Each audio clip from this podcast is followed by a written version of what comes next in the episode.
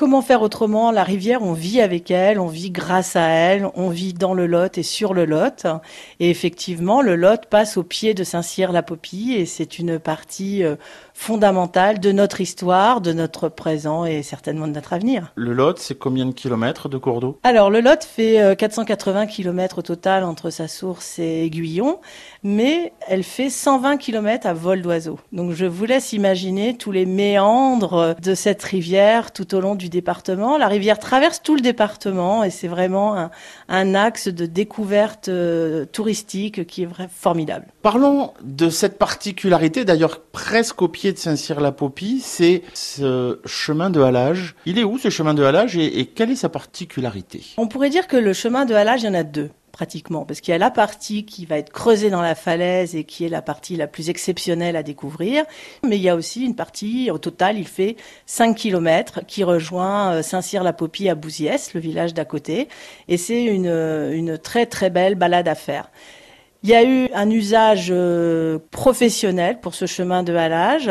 La difficulté avec le Lot, c'est avec ses méandres. Les falaises, elles sont sur une rive et puis après elles sont sur une autre rive. Et donc que devaient faire les marins pour euh, aller leur bateau, surtout quand il fallait remonter parce que le courant est dense, eh bien, il fallait traverser la rivière, une fois être sur une rive, une fois être sur l'autre pour tirer les bateaux. Donc c'était compliqué.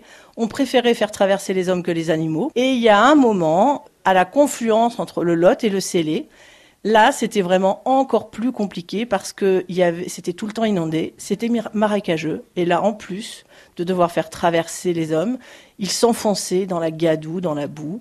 Et donc, c'était pas possible. Donc on a décidé, au 19e siècle, c'était important, il y avait beaucoup de fret, de creuser le chemin de halage dans la falaise.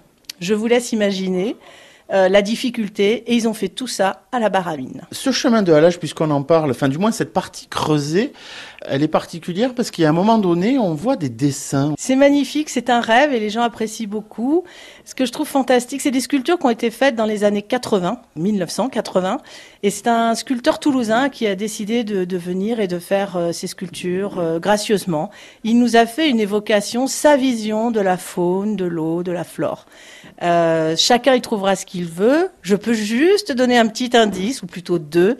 Il y a deux animaux qui sont reconnaissables dans cette fresque, un poisson et un rapace. Et euh, la, belle et grande nouvelle, c'est que Daniel Monnier a décidé de revenir quelques années euh, plus tard et de continuer sa fresque qui fait actuellement 30 mètres. Et là, pendant tout l'été, il va travailler sur cette fresque.